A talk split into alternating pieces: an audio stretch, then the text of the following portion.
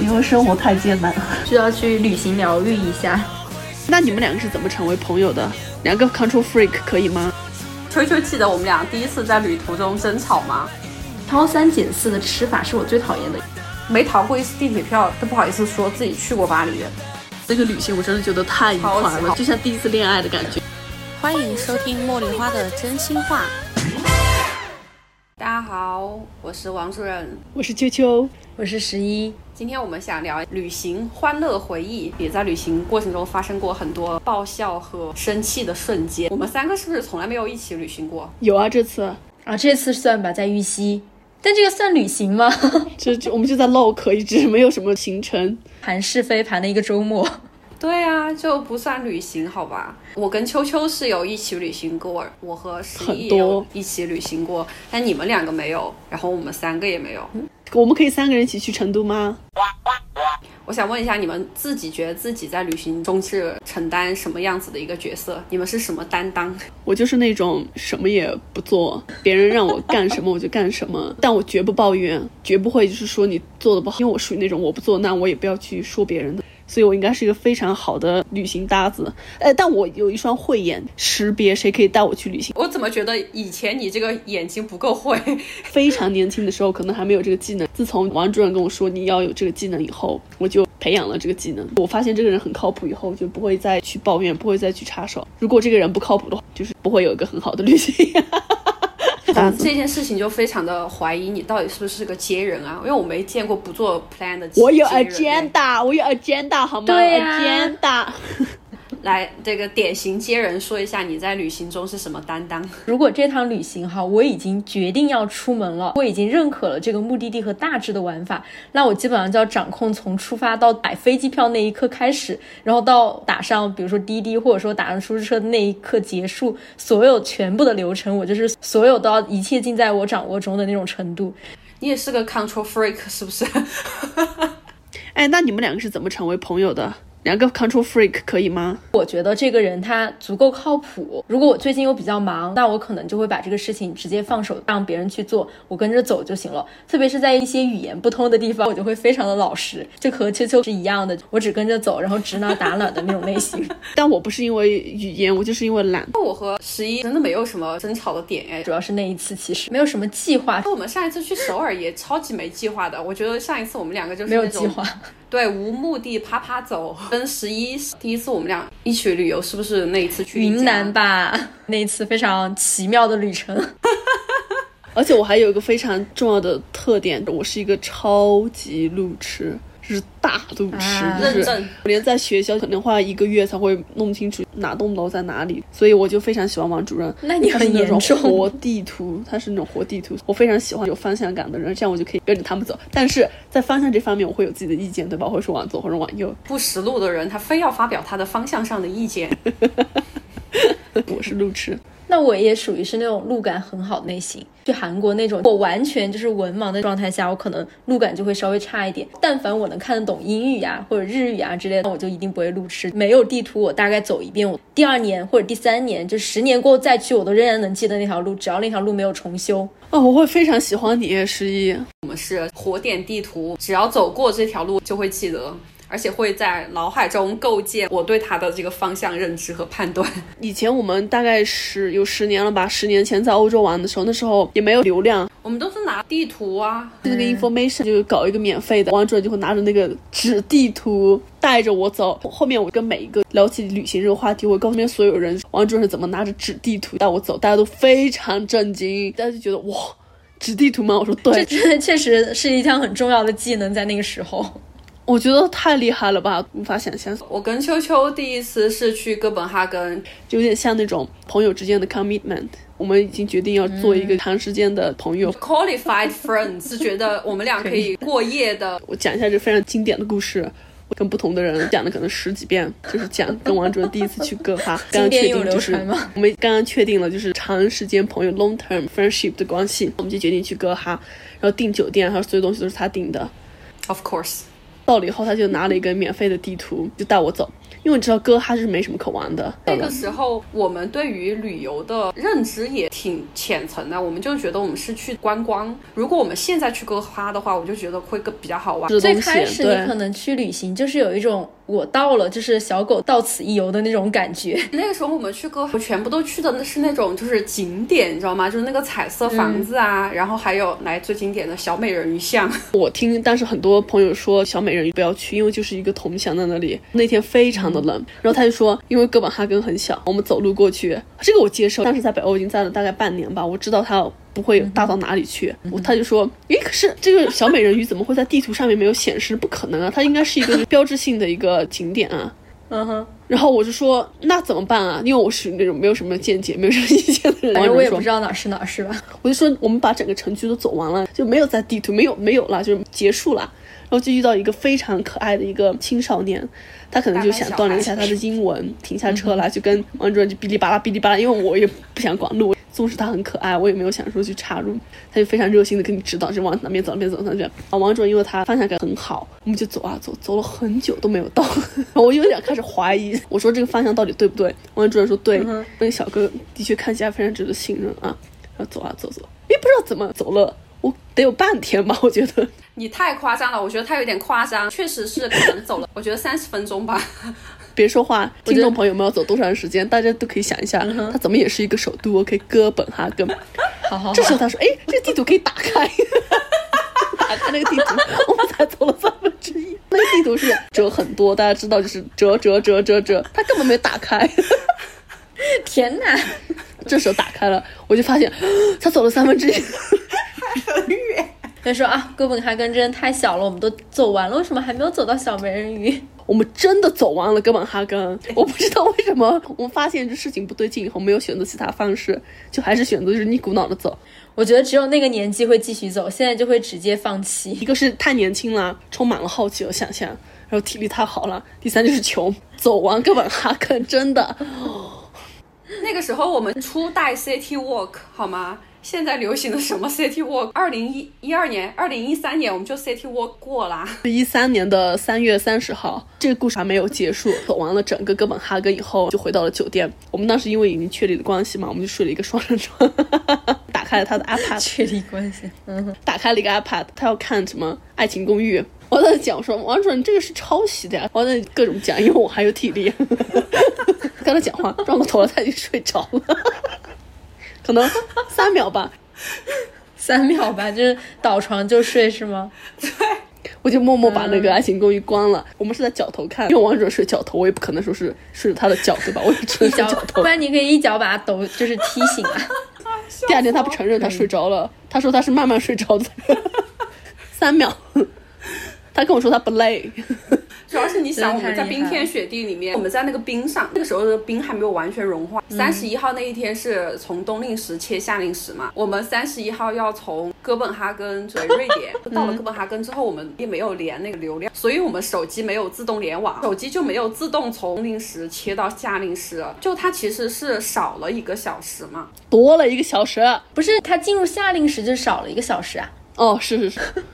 这个事情那一天从就跟你说是少了一个小时，我们俩争这个事情争了很久，好像没有因为旅行吵架，因为这个事情多一个小时还是少一个小时，发生了我们人生中第一次争吵。这有什么好争的？他自己不懂冬令时、夏令时，然后他非要跟我吵。一下。还好那一天也不知道为什么，我们就想说早一点去，车确实也有点累，就还好我们早一点到了车站。如果按照离线的手机上的时间是吧？去坐大巴的话，我们就坐不上那一趟大巴了。秋秋记得我们俩第一次在旅途中争吵吗？是我们一起去葡萄牙和西班牙玩的时候。嗯，葡萄牙和西班牙，你记得为什么吗？我还记得为什么。你先说你的版本。他要用我的防晒，然后他用了我的防晒以后，过敏了，就整个眼睛肿起来，他就很不开心。哦，这个事我都忘了。就整个眼睛都肿了，他心情很荡。但是这个事情没有吵。先说一下，因为王主任现在可能好一些，他年轻的时候是一个非常情绪化的人，等他一一言不合他就不想讲话。就是现在我可能就想说你爱讲不讲。以前的话我就是那种就是不开心就说出来。就是我是那种一生气我就不讲话了，但球球是扭着肺，真的是扭到肺。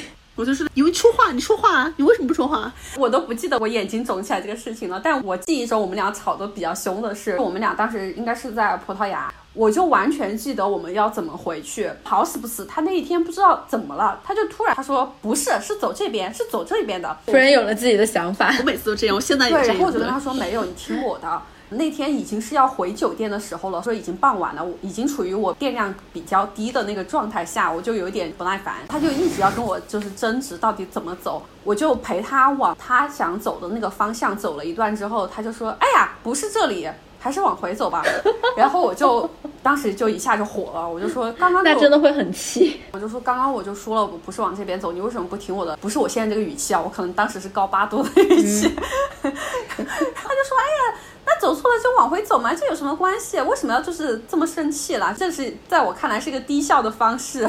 我们因为这个事情吵了一架，但是我们俩都是那种不会过夜的人，第二天就好了。我们俩是情侣就好了，我们肯定会白头到老的。什么鬼？真的是，我觉得情侣就是需要这种素质，仇恨不过夜。哎，但那次的那个旅行，我真的觉得太愉快了，可能是我这辈子第一次体验，就像第一次恋爱的感觉，第一次体验过那种蜜月之的乐趣。对对，我们俩的蜜月，我们两个都属于会有一些大概的计划，但不会说是像走地鸡那种按小时的。这段时间我要在那，那段时间我要在那，就还是很随心。但我们只有一个大概的计划，到比方。当下我就会说我们有点累，要不然今天就这样。完之后就说好的，或者是到一半我们想说，哎，不然我们就换一条路，就走这边，非常愉快，非常随心。觉得我虽然是个接人，但是我出门的话，我是只会有个框架。我还是会在这个框架下保持一定的灵活性去调整，因为我们一直在瑞典嘛，第一次离开瑞瑞典，而且是去南欧，整个跟北欧天差地别的，在南欧遭到了这个文化冲击。因为在瑞典的话，瑞典人是不会理你的，你知道吗？走在路上没有人会看你，大家都是那种目不斜视，非常冷漠。瑞典是非常非常冷漠的一个地方。西班牙、葡萄牙人他们特别热情，就因为他们其实英文不太好嘛。但是你去问路的话，他会想尽所有办法帮你解决问路的这件事情，甚至用上 body language，非常非常热情。我们俩为什么想要去西班牙和葡萄牙？是因为我们刷到 budget airline Ryanair，我记得好像往返才三百块人民币。我觉得瑞安真的是 非常可怕。你有被罚过钱吗？秋秋？它是有一个有个框框，有时候你的轮子露在外面是 OK，看那个人的心情。我那个行李箱的轮子是露在外面。那天那个人心情很差，他就不让我过，我就给钱了。可能我们买那个机票三十几欧，但是他用那个壳子去套你的行李箱，如果你的行李箱超出他的套子的话，你就要被罚六十欧。还有就是你需要提前把你的 boarding pass 打印出来，就必须打印出来拿在手上。你如果不打印出来的话，六十欧。在我去欧洲读书的那个年代，因为互联网已经非常的畅通了，很难再踩到这样的坑了。我们都是亲身踩的，我们那时候这些坑。还是靠口口相传。对我就是因为这件事情，在葡萄牙重新买了一个行李箱。我之前的那个小行李箱，它是那种异形的，它不是一个非常规整的长方形行李箱，然后它就套不进那个。Ryanair 的那个壳子，你知道吗？当时想说，我回去不可能再让我给六十欧了，我就就地买了一个小箱子。天，我我做 Rainair 最搞笑的一次经历就是，你手上除了衣服什么都不能抱，不能拎任何包，什么都不可以。全穿身上啊？但是不是可以拿衣服吗？因为当时是冬天嘛，很多人在抱冬天的外套，哦，我就把我的衣服都拿出来了，什么裤子就抱在手上，我用了一件外套去。遮住它，那次没有被罚钱。如果你有收入，或者是你是稍微富裕一点的家庭的话，不要去尝试它。我现在看到一些机票其实蛮便宜的，但是比如说是香港快运，我都不想坐。那个时候八戒 Airline 给我留下的那种心理阴影挥之不去。而且我们还因为坐 Ryanair，我们还第一次在机场过了夜。因为在欧洲的话，像这种 Budget Airlines，他们的机场跟正常的机场是分开的。可能他们的机场也是一个很低成本的、很小的一个机场。很远，主打一个远，而且是在一个 middle of nowhere。而且你知道这种联航的时间也很奇怪，我记得好像是一大早就是凌晨六点的那种。我们俩当时就想说，那六点的飞机四点得到机场吧？四点到机场的话，我们怎么去呢？我们那个时候可能穷吧，根本就没有想过有打车这个选项。都是打车，而且我当时就想说，那要坐机场大巴。机场大巴它最晚一般是下午六点钟前往那个机场，所以我们就需要在头一天下午的六点就坐 shuttle bus 去那个机场。到了机场之后，发现那个机场人山人海，因为一开始我们俩还有点害怕，后来发现很多很多 travelers，我们就这么干干的坐到了四点钟，也没睡觉。那这样想来，其实英国还挺好的，因为布里斯托是有凌晨到希斯罗的大巴的。我觉得是因为是到的西斯罗，有可能，有可能到了西斯罗。对他不是去的一个什么乱七八糟的机场。我们回瑞典的当天，那天是公交车罢工还是怎么回事？就是没有公交车了，没有任何公共交通可以从机场回家。我们当时落地的是我们那当时在那个小城市的一个机场，它小到大家可能无法想象，还有卷帘门，看到工作人员在那卷卷帘门，就是两个阿姨。这时候我跟王主任就已经走投无路，因为那个地方离我们住的地方很远，就算是走地。你也不可能说走着过去，我们就请他们把我们拉到市中心。他们俩人很好，他们后来直接把我们送回了我们住的地方。我想说，我们俩没有被杀掉，因为我想说他们是机场工作人员啊，也不会怎么样。不是，如果在现在看来的话，这确实就是存在安全隐患的一件事情。还是不要轻易上所有陌生人的车，无论他是否是公职人员或者行政人员。香槟分校那个女生还是被他们学校的助教给分尸的好吗？助教是啊，我们两个就快速的衡量一下人身安全和回到家，我们选择了回到家。但是我觉得那个时候大家可能对于所谓人身安全没有什么概念，而且我是心很大的那种人，我一般不会太去想坏的东西，而且跟两个阿姨是女生有关系。我觉得男生我们可能可能三四，在旅行过程当中，我可能首先考虑的就是安全，安全全把握。可能主任也好，小赵也好，他们都属于心很大的那种类型。你告诉他这个天要塌下来了，他可能都不会这样认为的那种类型。天上已经在掉石头，他们还觉得啊没有关系。我真的是心很大的那种。秋秋、十一跟大怪，你们三个都是被迫害妄想症哎，大怪也是很很严重被迫害妄想症。真假的？没有想到走地鸡也是这种类型，他比我严重多了。我觉得 make so much sense。十一跟大怪都是摩羯座啊，他们两个肯定是一样的。摩羯座，我是处女座，那肯定啊，我们都是非常糟糕。这是图像吗？摩羯座就是需要一切尽在把握中吧。大怪觉得他还是一个蛮好的旅行搭子。就是第一次跟大怪一起出门的时候，我当时还是小小的内心震撼了一下。我们当时是我秋秋、大小怪和弟弟，我们四个人一起去伊斯坦布尔。其实我觉得那一次好好玩啊，因为伊斯坦布尔它也是一个跟欧洲很不一样的城市嘛。我们当时已经在瑞典，就是待到就是有一点 dead inside，当时就选择了在婚假的时候，我们就去了伊斯坦布尔，可能就玩了个五五天吧。我就觉得哇，好好玩啊！就整个城市又鲜活又有生命力的感觉。在飞机上的时候，我是和大怪坐，然后秋秋和弟弟坐在一起。对呀，弟弟是一个男生吗？对对，是个男生。成都人也是。我们四个人住了一间，就是在 Airbnb 上订了一个 Airbnb 是吧？Airbnb。OK。晚上我还给他按摩，对，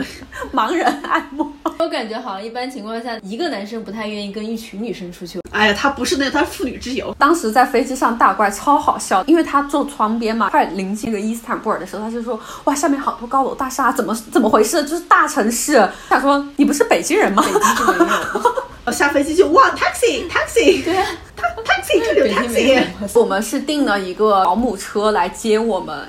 就那个时候，我们已经开始学会就在旅行里面选择其他的交通工具，订车了。那个已经是比较后来的事情了吧？一三年还是一四年吧？一四年，一四年，我们在网上订酒店的时候，我就说这个位置非常好，非常好，因为就在蓝色清真寺旁边。第二天早上一早五点四十五的时候，清真寺会 啦啦啦。我没有去过伊斯兰国家，我第一天想说这是什么？这是什么？五点四十五他就开始敲那个钟了，是了，大家需要一一段诵经的那种广播吗？而且整个城市的所有清真寺都一起响。后来我们可能到第三天、第四天，我们就已经听不见那个声音了，就玩太累，睡太死。那求求你来讲，你差一点报警的那个故事。有一天晚上，我就有点很不舒服。没有，是晚饭吃太撑了，然后你就说你要回去。我有点撑，对，我得去来噗噗，然后路上就迷路。但是你竟然敢自己回去，不应该也是一个壮举吗？离得很近，执行可能就十分钟就走到酒店啊，不然我不可能一个人回去。他们三个就说：“嗯，我们是去消食。他们去消食。我走在路上的话，就已经走了大概一个小时才绕到酒店。我又洗了一个热水澡，完了我还看了一部电影。我记得那部电影叫做《国王的演讲》，很长，对吧？很长的一个电影。他们还没有回来，我当时就觉得我要不要报警？因为那时候我们用的就是瑞典的电话卡。”也没办法打电话，也也没什么网络吧？那时候你们在外面是没有网络的，我在酒店有，他们没有网络，我有，都不知道买个流量就联系不到。想说要不要说要不要报警？他们可能是两点回来的吧？没有那么晚，反正很晚了。你想，我都看了国安的演讲了，国安的演讲都看完了好吗？非常非常晚，他们几个终于回来了。你猜他们去哪里了？消失消到哪里去？又坐着车去亚洲吃东西，去什么？是那个地方叫啥？嘎拉塔。然后他们说啊，我们要把山上所有的就是土耳其，土耳其叫克朗吗？里拉，里拉用完，我们又吃了点东西。你知道他们夜宵有多好吃吗？我们又从欧洲那一趴走到亚洲去。但我觉得土耳其的东西真的很好吃，真的土耳其东西蛮好吃的。那真的是要走那么多遍才能把食物消化掉吧？我觉得土耳其真的是很不错的国家，而且伊斯坦布尔我印象非常好。就我们去之前稍微有一点点担心安全的问题，因为就还是觉得它不是那种发达国家嘛。但是去了之后，我觉得土耳其，我跟你讲，我觉得比巴黎安全多了。他们那些 当地人真的很搞笑，跟巴黎对比就有点过分了，好吧？伊斯坦布尔城市里面是有电车的，有点像香港的那个叮叮车，我们就坐电车就又要下站。土耳其是全世界肥胖率最高的国家，我不知道你们知不知道，真的很多人很胖。当时我们要下那个电车的时候，我们就有点挤不出去，因为电车上的胖子太多了。我们就一直在说 “excuse me”，“excuse me”。这些大叔他们的肚非常大，就是这样挺着，他们就 “yes yes yes”。他们想让我们，但是可能非常用力在吸肚子，但是没有挤不动，没有没有吸出一条缝来让我们挤过去。因为我们去的时候很早，那时候好像都没有，都不要说中国游客，都没有什么亚洲游客，他们就觉得很稀罕。他们看到我们都一直阿尼哈塞哟。然后我们当时是在一个海滩，你记得吗？这时候就有个巴士过来，然后就有很多也是年轻人会给我们打招呼。从北欧过去就觉得这什么呀？这是土耳其很有趣，真的很有趣。那个时候我们就有了一点彼此能够走路能力的了解。我跟你讲，后来打怪真的太恐怖了。从一八年那一年春节，我跟秋秋和大怪我们一起去香港和广州大年初四的那一天早上起来什么都没吃，大怪就他非要去香港中文大学，他说要去看，哎叫什么？水天一线，水天一线。听众朋友们，港中文是在山上，它是地形非常陡峭的一座校园。主要是因为是春节嘛，正常的情况下，港中文是有校巴的。没有校巴的情况下，我们做了空腹有氧登山，登上去之后，秋秋你来描述一下那个什么天水线是是个什么样子？我真无语惨了。不用描述，就两个字：水潭子。水潭子，它就是一个水潭。如果你的镜头调的够好的话，就会有个倒影。Instagram 很多博主叫你拍照嘛，你就那种水平倒点持在地上，也可以达到那种效果，就可以拍出站在水里的感觉。他不是为了拍照，他是为了要去满足他的好奇心。打卡都来了，下山的时候，秋秋有点冒火了。那我觉得很能理解，太饿了，就一直没吃东西，超级好笑。听众朋友们，就不要去港中文大学的这个景点。如果你很年轻的话，你可以跟他一起出去玩。对，三十岁以后真的走进去，no no。他这一次，今年二零二三年来香港，这一次是真的哇！我觉得他。走地鸡的功能又有精进了，增强了。它不是随着年纪的增大而渐缓，它是随着年纪的增大而变强。他这次来玩了四天，四天半吧，把我在香港在了一年没有玩过的项目全部都玩过，又去了西贡，又去了迪士尼，又去了 M 家、故宫、西九、港岛，of course，就是能走的地方都走了。我现在想起我都觉得脚痛，我真的我非常想吐槽这件事情。那一天下午，我们已经进行了可能两三个。活动的，到了陈豪开了一个咖啡馆，你们去那里都没带我去，我要去，我陈豪粉丝啊！我们就去了那个咖啡馆，我说大怪，我想坐下来把这杯咖啡喝了。我们就坐在那个咖啡馆里喝咖啡的时候，我可能喝了三分之一，还剩了三分之二的容量。后来就说差不多拿着走吧，我们这会儿就先溜达着过去那 M Plus 那边呢，那边六点钟就要关门啦。我真的板凳都没有坐热，你知道吗？他真的是赶场，比如说像我和秋秋或者我和十一，这一天。内的活动不会安排太多，比如说今天我们要去北村韩屋，我们只会塞这一个活动，这一个是必去的，其他的就会根据时间和精力去调整。而且你们不会规划到细节，哪分哪秒，你们要在哪里？我们一般情况下，如果晚上或者傍晚时分要安排行程的话，那早上一定是不会出门的。那一天你知道要去 M Plus 之前，我们已经逛过 PMQ 了，坐了 Big Bus 去尖沙咀星光大道新开的 K 十一。都旷过了，还要去 M Plus，他真的就是上下移动，真的是穿来穿去。这跟他是北京人有关系吗？因为我只认识这个北京人。是北京人都特别能走路，就是没有哎，我感觉我身边的北京人一点都不太能走路，因为北京很大，他们都是随便步行的那种。他觉得四十分钟的路程对他来说是 walkable 的，主要是他腿长，他可能走一步，我跟十一要走两步。大脚真的可以去考虑一下，去做一个运动布鞋的这种品牌的代言，真的他很适合。还金主找到大小怪，谢谢。是的，发我邮箱。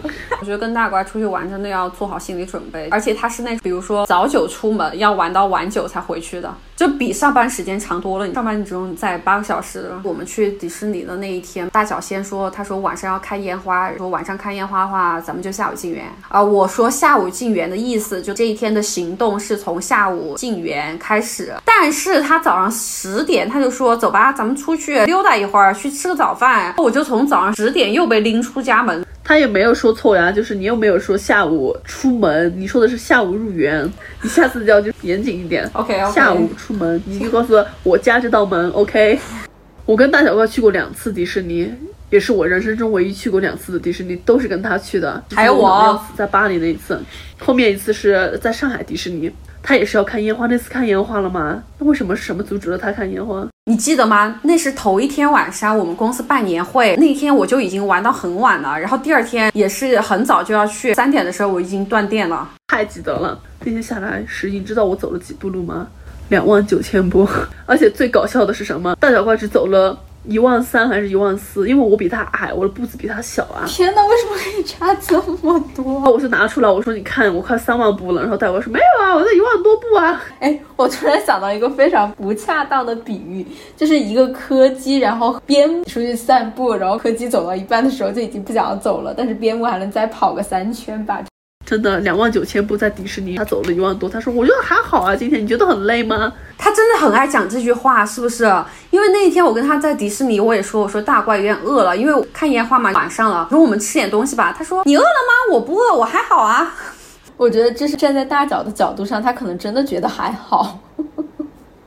但是站在我们的角度上，啊，真的快要被拖死了。老牛拉破车，是老牛拉破车，非常的贴切。我们是破车吗？我觉得我是，我在巴黎玩迪士尼都没有玩一整天。我们也是，就是一觉睡醒了过后，然后才慢悠悠的坐那个火车，才到这个迪士尼。记得我们在巴黎迪士尼都是凌晨出发，记得吗？没有，因为我们去的时候是十一月，那个时候本来就是天亮的比较晚，天黑的比较早，五点钟就起床那种。哦，黑漆麻咕咚的就出门了。黑漆麻咕咚的原因是因为那个时候是十一月了，天亮的比较晚。就应该也不会超过九点，就可能八点多钟的时候你们就出门了，不可能超过九点，那也很早啊。但是巴黎迪士尼并没有那么大哎。去巴黎迪士尼那一次，我们还逃票了。我们本来是去问了那个地铁的工作人员，说我们买的那个 three day pass 能不能坐迪士尼线。不知道法国人是英语太差还是怎么样，反正他就没跟我说明白。我觉得他说的是可以，就拿着我们的 three day pass 出站的时候就出不去，没逃过一次地铁票。对吧？都不好意思说自己去过巴黎。我们当时本来想去补票，你知道吗？但是站台没有工作人员，那些本地人就直接跟我们说让我们跨过去，我们就 跳了。对，Of course。你们在巴黎被偷过东西吗？没有哎，我有被试图偷过，那我试图偷过都没有。我记得当时有一个群，那个群可能就。在圣诞假期，整个去欧洲玩的英国留学生就非常的热闹，已经满群的状态下，有一个群的人他们都把 B R P 卡掉了，没有办法回到英国的这种状态，然后大家就在那个群里面讨论，说自己是怎么样把 B R P 卡和护照弄丢的，然后现在要去哪里补。所以我们这一趟其实非常小心，一路上因为我们是两个女生，就一路上都有其他的同学在提醒我们说，钱都是身外之物，一定要保护好自己的 B R P 卡和护照。都在巴黎那一次被小偷摸过。被捞了，但没偷到，因为我怎么也是个中国人，他捞我就发现本来没事儿，因为我们看起来就是那种穷学生的样子，也没什么名牌包。我觉得是从那从老佛爷出来就看到了，因为我拿着袋子嘛。我们当时去那个巴塞罗那的时候，秋秋是背着那个小狐狸的背包，然后他的相机装在背包里面，是被小偷拉开了。然后有一个当地人奶奶，他就跟我讲话，一直在讲那个西语，他的意思可能就是你为什么不把包拉好，就是生气的跟我讲，他就跟我哔哔哔哔哔跟我讲了一大堆，就是。劝诫你，好拉好你的包，就是很热情。你们对巴黎是怎么样的一个看法？我觉得它真的是跟浪漫没有一毛钱关系。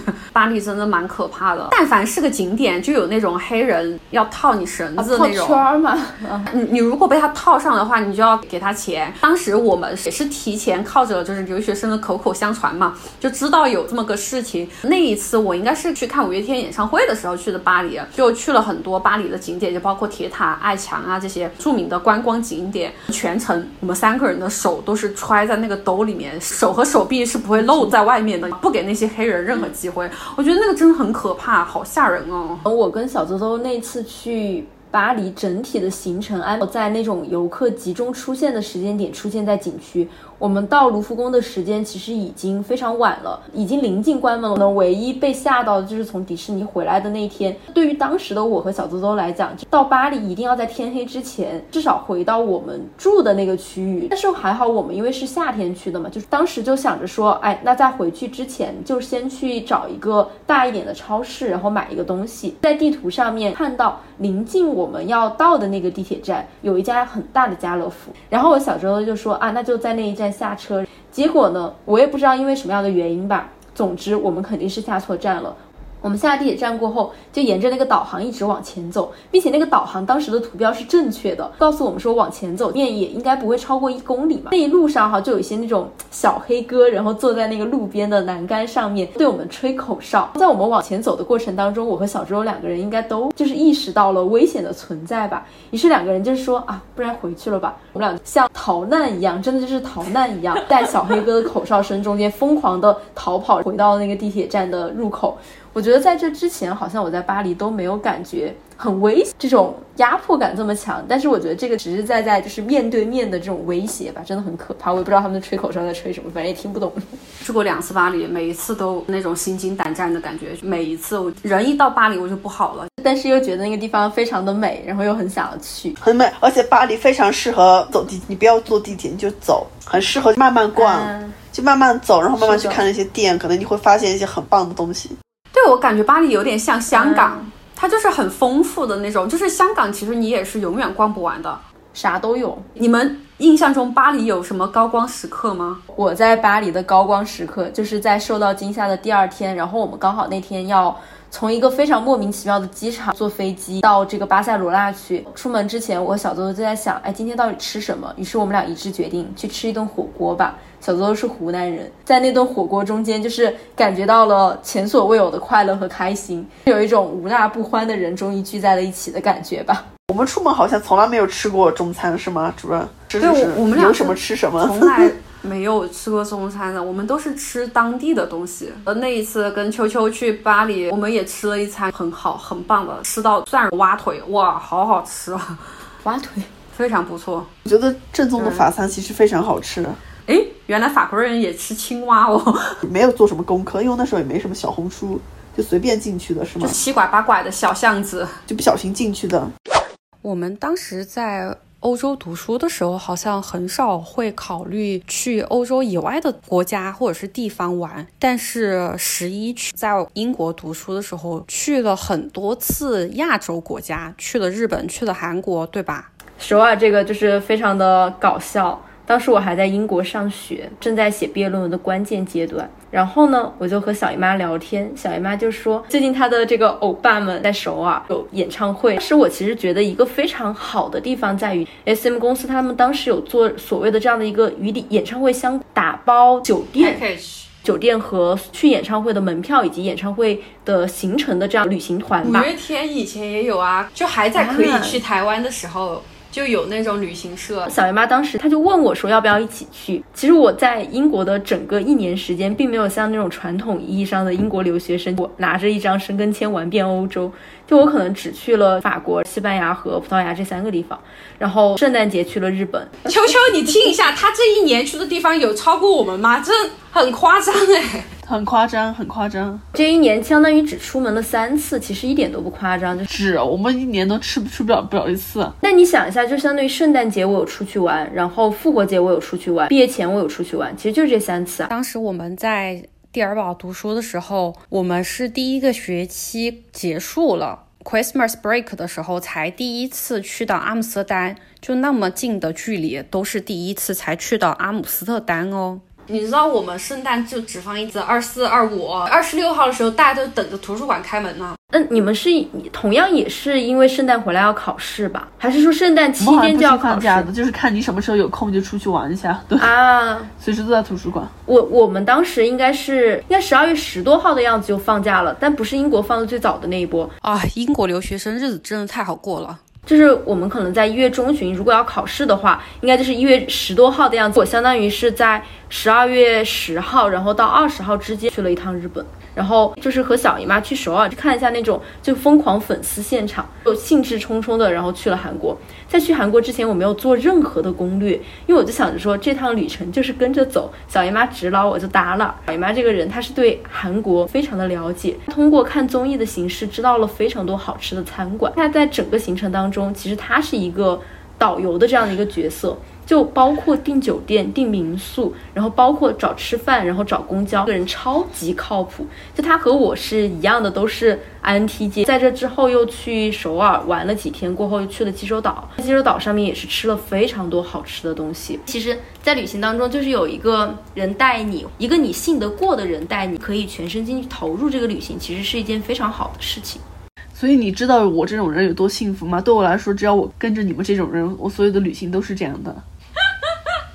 对对对，我为什么要去做功课呢？还要搞那些，还要去补那些综艺什么乱七八糟的？我就跟着你们就好了。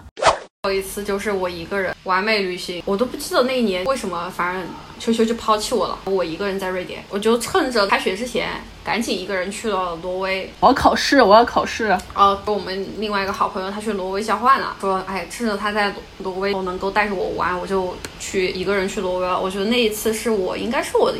第一次一个人出门玩吧，那一趟我基本上都是有点像沙发客那样子的，很贵，然后我就睡在各种朋友的可能地板啊，或者是沙发上，觉得我真的是一个超级外向的人，就是我 barely 认识这个人，你知道吗？只是因为他是我们那个朋友的 朋友，别人也非常友善的答应，就是我去借住，然后去挪威去徒步，觉得也是因为那个风景在那一瞬间带给我冲击和感受太大了。我当时去挪威的时候。有从奥斯陆坐火车到一个叫贝尔根的小城，也就是我们的那个朋友他去交换的学校所在的城市。就这个城市给我的印象也非常非常好。它是一个很小的城市，它被雪山和峡湾整个包围起来，真的给人的感觉非常的不真实。你会觉得是真的有北欧神话故事里面的那些小精灵会住在这个地方。这个城市它整体的建筑风格是。保留着以前汉萨贸易同盟时期的这种建筑风格，整个就非常的复古。从奥斯陆坐火车去贝尔根的这条火车线，应该是有被孤独星球评选为世界上最美的十条火车路线之一。从奥斯陆出发到贝尔根的这一路上，你能看到各种就是高山峡谷，景色的变化非常的多，也很壮丽。虽然这是第一次我一个人出门，但是我。觉得这一次的一个人挪威之行给我留下了非常深刻的印象。这件事情最搞笑的是，王主任从挪威回来以后，第一个跟我讲的事情就是大佬的八卦，就是晚上大佬请他吃就是一千块钱一次的那种，就跟他吐槽他跟他前女友的事情。后来就因为这件事情还蛮开心的，所以他的挪威之行令我也非常开心。一千块钱一碗的，不是吃的什么大餐，就是 burger，burger and fries，就是这个价格。的挪威真的非常夸张，但是我还是蛮想再去一次的。我觉得就是一个非常 love and peace 的地方，有钱去就会很好玩。如果我觉得有天堂的话，那个地方就是挪威。真假？夏天的挪威评价这么高。就我其实可能和男朋友的出行，基本上两人出行哈，基本上都不是特别愉快的那种，反而跟朋友在一起出去玩，再带上我的男朋友，可能这是一趟非常完美的旅行。比如说去年我们去新疆的这一趟吧，王主任可能也觉得还不错，嗯，很棒，我觉得也有一些小意外吧，但是整体感觉特别好。你记得那一天我们从下塔出来走一招公路回家吗？是遇上了日落。它下面还有一大片油菜花，就一整个那种乡间偏户外的感觉。是那一个傍晚，夕阳的颜色真的太美了。它是一整个是金灿灿的夕阳，而且远处有山峰嘛，夕阳洒在整个山上，洒在油菜花上，它有那种给所有的这些东西都镶上了一个金边的感觉，而且你觉得它是有那种星光点点的璀璨感，真的就是太美了。路途中偶遇的，我到现在还记得那个瞬间我自己的感受是什么样子，因为其实我大部分时候是一个非常理性的人，但是在那个瞬间，我感觉我被大自然疗愈了，我就感受到那种力量，一直我觉得到现在为止，我都能回忆得起来那一个傍晚。就是小赵，其实我们后来有一次聊到说，再要出去玩的时候，就回忆到之前去新疆的那一次，小赵也把这个下塔返回路上看到的那个夕阳，就是评了整个旅行中间的第一名。小赵也也是同样的感受。过往是文青的人总会有同样的想法，是吗？我不是文青。豆瓣女还不是文青，真的是。但是我的豆瓣是因为八卦来了才注册的。之前去新疆那一次，虽然这个组合非常的奇怪哈。但是好像并没有因为这种奇怪的组合产生一些人人际之间的这些矛盾吧？没有什么矛盾。我和小赵带了我的一个学姐，这个朋友之前王主任是完全不认识的。可能小姨妈听过你的事情，所有的朋友都听过海狸的故事，可能在讲海狸那趴的时候知道有这样的一个人存在。我觉得是因为我非常的信任你，我觉得你不会选。奇怪的人，就像你开始说，我们俩出去玩，虽然我们俩都是控制狂，但是我们俩出去玩不会就是有相互控制的。对，我们都会觉得对方是非常可靠的。然后我就觉得，既然你能跟他出门的人，我应该也没多大问题。是的，我觉得小姨妈还是一个非常好的旅游搭子，特别是像去韩国这种对于我两眼一黑的这种地方，我的这个 VIP 一对一专属导游。我觉得小姨妈听完就可能提着刀就要来杀我了。那讲到这里，就正好我们可以展开讲讲旅行过程中你最受不了和最想要的旅行搭子是什么样子的。我觉得我最想要的搭子就是像你们俩这种会帮我规划好的。经济上也很重要，我最受不了就是那种非常抠，要么就很小气，要么就想占便宜这种。只要说得清楚的话，其实完全 A A 制我也是能接受。但我觉得朋友都可以吧，因为能做朋友的话，这些地方至少都已经就是考量过了，对吧？是我们三个本身就对朋友很严格，因为我自己刚结婚的时候是有去新加坡，我觉得新加坡可难忘了。因为他也不是那种会做规划的人，我也不会做规划，我真的不知道你每天在玩什么。如果下次你们两个不跟我去的话，我可以付点钱让王主任帮我做一下规划，这样。我后来想了想，对我来说最完美的伴侣就是听话，像秋秋这样听话的。他可以不出力，但是你必须要闭嘴。就是我啊，呃，从不抱怨。我还希望他如果可以的话，比较能吃，因为我是那种什么都想尝一下。是我呀，对。他特别是在旅行中，就是那种没见过新奇的东西太多了，我什么都想尝一下，但是我本人又吃不了多少东西，扔的吧，我也觉得嗯，就是很浪费。天呐，秋秋，所以你在旅行中间是很能吃的那个角色吗？我们这一个旅行团中间有司机，有策划，然后有这个叫什么走地鸡，现在就差一头猪了，你知道吗？全程招募一只，就是我，你们就差我，就是全程招募一只猪。我就是一个听话的猪。太搞笑了，因为我我感觉我们去新疆这一次，就是因为我们没有带一头猪，所以说导致很多吃的都没有吃到。顺德也是啊，上次我让十一和小赵去顺德，我千叮咛万嘱咐让他们多带几个人去吃，你知道他们俩都是那小鸟啄一嘴，就非常的惨。刚刚秋秋说的金钱观这个是，它可能是我第一要考虑的一个问题，因为我是属于那种全流程要把握啊，而且我在意的点和大家在意的点不太一样。我坐飞机是一个会挑三拣四的人，就可能要挑航空公司，还要挑出行的时间，还要挑机型，我一定要把它把控好，我可能才会出门。可能成都到大阪就只有川航一个航空公司在飞，就没得选。但是有的选的情况下，我一定要挑三拣四一下。住宿来讲，我个人觉得我住宿的要求是比较高的。就我可能在整个行程当中，我会少买一点东西，但是我一定要保证我这一趟出去玩住的所有的酒店是我都满意的。地段不太好，或者说整体的清洁，你们之前在灵芝住的那种，我感觉我这辈子应该都不太会去灵芝，可能有稍微有一点小小的洁癖。至少这个酒店在评价和我看得到的地方是需要就要知道它是绝对干净、安全和卫生的。我一般情况下我就会先说，哎，我想要去哪些住哪些酒店。可能一部分的人在聊这个东西的过程当中就。嗯，会发现我们同样的旅游方法。然后还有就是吃，吃这个问题，我们这一趟不需要去吃很贵的餐厅，但是你不要什么都不吃，你知道吧？啊，挑三拣四的吃法是我最讨厌的。我是那种到了一个地方一定要去体验一下当地的饮食文化的，就即使它很难吃，但我一定要吃。我非常同意十一，我最烦那种在在国外玩的时候非要去吃中餐的，就顿顿要吃中餐那种人，我真的非常，因为我属于就是我什么都能吃，但是我很烦那种就是啊，这我也不吃，也是凉冰冰的那种。凉冰冰的这故事我们就留到留学的时候再讲吧，那个冷三明治的故事。OK，那我问一下你们，就现在给你一张机票，你不用考虑你有没有假期、有没有钱这些问题，然后就让你填下这个目的地的话，你会写哪儿？跟跟你们两个去吗？你就是没有办法自己出门是吗？跟你们两个去吗？因为我想跟你们两个去，因为跟不同的人去，我会填不同的目的地。对啊，那你可以就是讲一下你跟不同的人都填哪些目的地。就如果我是跟不是你们两个，而是比方说我变成那个带队的人的话，好，我就会去躺平的地方，大概马代。我以为你是说要飞到成都来，然后交给我们两个，吓死我了。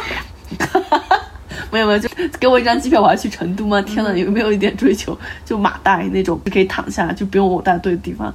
如果是跟你们两个的话，我估计我会非常想去，嗯，摩洛哥。或者埃及那种，就是非常需要做功课的地方，我也不介意，就是多走一点，因为我不用费脑子的话，我我腿上就可以多走一点，没关系。北非啊这种是我没有去过的，从来没有去过，我很想去。就如果跟你们两个的话，就拜托你们啦，让我们带队去摩洛哥和埃及，你是想累死我们吧？天呐，你先讲吧，我现在正在看世界地图，我想不到我到底要去哪里，我感觉我哪哪都想去。如果是现在让我立刻出发，然后我会很想去新西兰。啊，就现在哈啊，新西兰吗？你以前可嫌弃新西兰了。我觉得我现在年纪大了之后，我更喜欢自然景观的地方。我会发现，其实人文城市内的景观也很有趣。我过往的旅行经验里面来看，好像更多是这种自然景观方会带给我真的有那种旅行后我被治愈的，或者给我能量的那种感觉。因为生活太艰难。Yes, yes，需要去旅行疗愈一下。问我这个问题的话，我想要去南美，就去像什么秘鲁之类的，或者说智利、阿根廷。哦，南美我也想去，我也想去。但是呢，我后来就是有几次刷小红书的时候，我发现哈，我想去的那些地方都在高原上，就它已经出了我的那个旅行安全圈了。如果现在立马出发哈，就是一个人要出门的话，我想要去英国，我觉得这个地方我还没有玩完。然后又是一个人，个人完全可以 OK 的地方。如果是一群人要一起出去的话，那我的答案和秋秋是比较类似的。就我想要去埃及，或者说想要去看什么动物大迁徙之类的地方，想要去非洲。因为我感觉去非洲这种地方，就是你不和朋友一起去，它就会变成一个科考探险，你知道吧？那我再补充一下，如果我是我一个人去的话，我就会买机票找你，或者是你们俩其中的一个。那就是不是去成都，就是去香港了。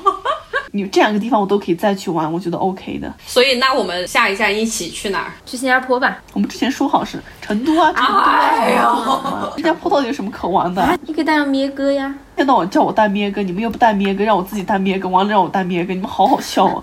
你没发现我顾左右而言其他吗？我是说，我们可以 plan 一个茉莉花旅行团，我们想去哪儿？韩国吧，去韩国你不觉得我们都会变成走地鸡吗？就像掉进兔子洞里一样。哦，我也觉得，就非常的快乐。马上就要年末了，大家有什么样子的旅行计划吗？欢迎大家在评论区和我们留言互动，分享你们在旅行过程中的一些小趣事。或者是你的下一个目的地会去哪里？下一期我们会分享在旅行里和错的人去对的地方，可能也会是一段很糟糕的旅行。那么我们下一期再见，拜拜拜拜拜拜。